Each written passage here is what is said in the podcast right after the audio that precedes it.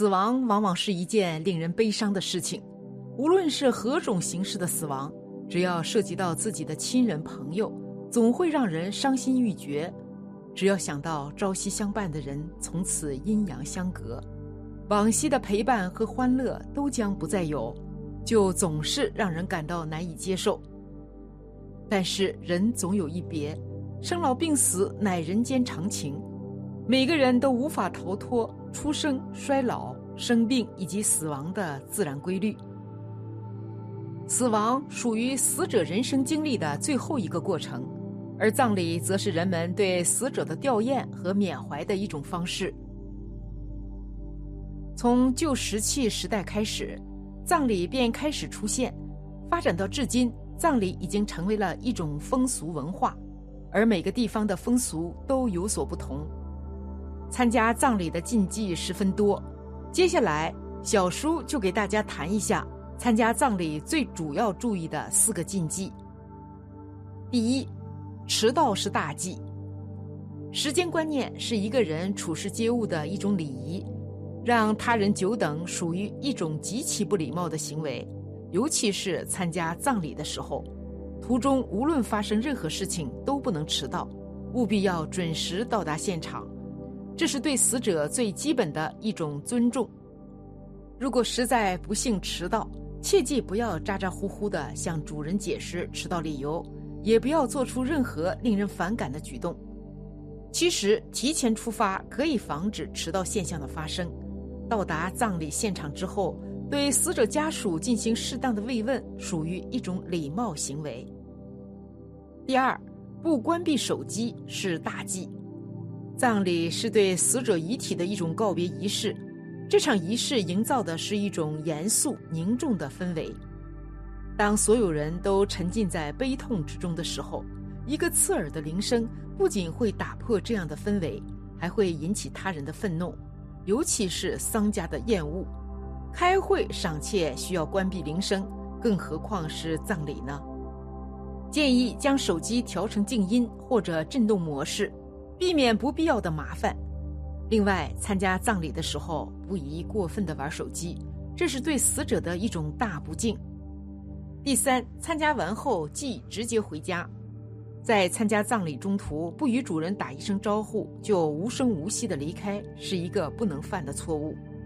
参加完葬礼后，切记不能直接回家，最好在人多的地方逗留一会儿，比如商场、广场，人多的地方阳气就重，以免将不干净的东西带回家。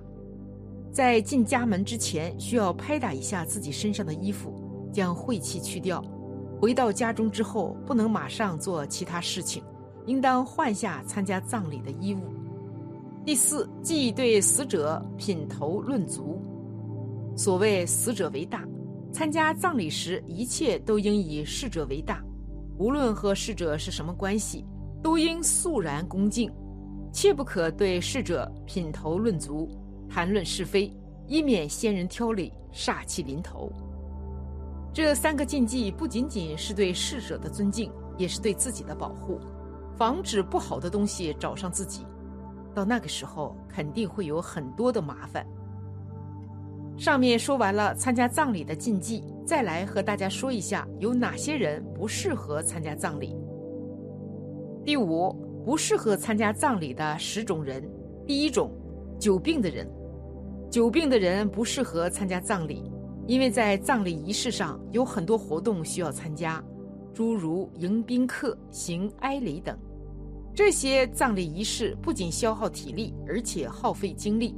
久病不愈的人精力原本比较差，经过丧葬仪式的折腾，反而会加重病人的病情，因此不适合参加葬礼。第二种，身体虚弱的人，众所周知，逝者葬礼上阴气比较重。尤其停放棺材的灵堂，体弱的人原本阳气不足，如果去阴气重的灵堂吊唁亲人，势必会加重体内的阴气，进而影响身体的恢复。第三种，灵异体质的人，灵异体质的人通常是指生辰八字纯阴的人，或者因为某些原因具有阴阳眼等特异功能的灵异体质者。八字纯阴指的是八字中的天干与地支都是纯阴属性的命格。八字纯阴打破了阴阳平衡的状态，致使阴阳失和而万恶生，素来被认为是凶兆。第四种，新婚未出百天者。新婚未出百天的人最好不要参加逝者的葬礼，个别地方有这个风俗习惯。假如不是直系亲戚，不去也可以。本来喜事和丧事就会犯冲。有的人不去是担心冲了喜脉，但是如果是直系亲属必须要去，那就要问问家里主事的人用不用去参加葬礼。第五种，伤口未愈合者，身上有伤口未愈合的亲朋，如果要参加逝者的葬礼，最好在包裹伤口的纱布外系上五色线或九色线，以避血光之灾。伤口未愈合者参加葬礼。会影响近期运势不佳，因而不建议参加葬礼。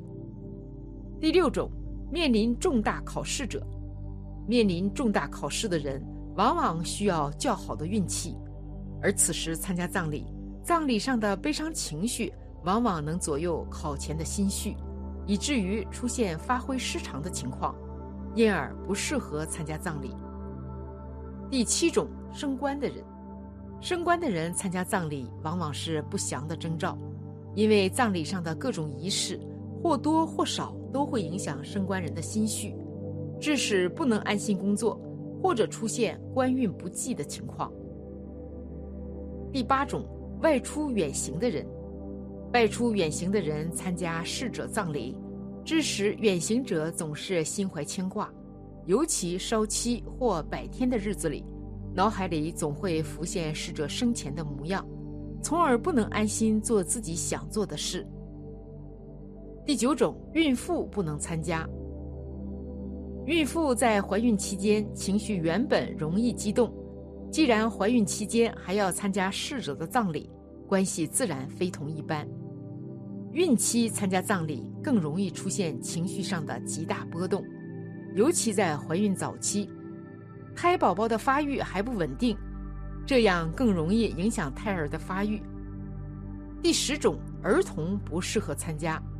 儿童不适合参加葬礼的原因有三：一是容易给孩子留下心理阴影；二是葬礼多在室外，而且人又多，儿童穿戴不周，容易出现生病的情况；其三是小朋友大脑未完全发育，容易看到不干净的东西。进而影响孩子性格的形成。以上这些人如若不得不去参加葬礼，必须要穿上红色内衣、内裤、红袜子，回避大忌。如果参加葬礼返回后，身体突感不适，应尽快找信得过的堂口师傅除秽洗孝为佳。六、参加葬礼送什么鲜花？送花讲究太多了。因为每种花所要表达的意思是不同的，总的来说，送追悼的花主要以黄色和白色为主，千万不要送那些过于鲜艳的花。能送的花主要有：一、黄菊和白菊扎在一起，表示肃穆哀悼；二、白菊表示真实的哀悼；三、翠菊表示悼念和哀悼；四、黄色和白色的康乃馨。表留恋之意。五，白色大丽花可布置灵堂、灵车，寄托哀思。六，白百合在印度寓意对亡灵的哀悼。七，白玫瑰表示对故人的追思和哀悼。八，白色马蹄莲表示真挚的哀悼。有条件的人可以选择种一棵纪念树，参加骨灰安葬仪式时。在墓地植一棵小松树、小柏树或万年青之类常绿，象征逝者如松柏常青，精神永垂不朽。自古以来，我们一直把对亡者处理当作极为庄严的事情。亲友逝世了，我们通常都要参加其葬礼或吊唁活动，这种场合气氛肃穆。由于亲人去世，丧者家属情绪都比较哀伤。为了体现自己对死者的尊重和对丧家的同情，参加丧礼时我们一定要注意礼节。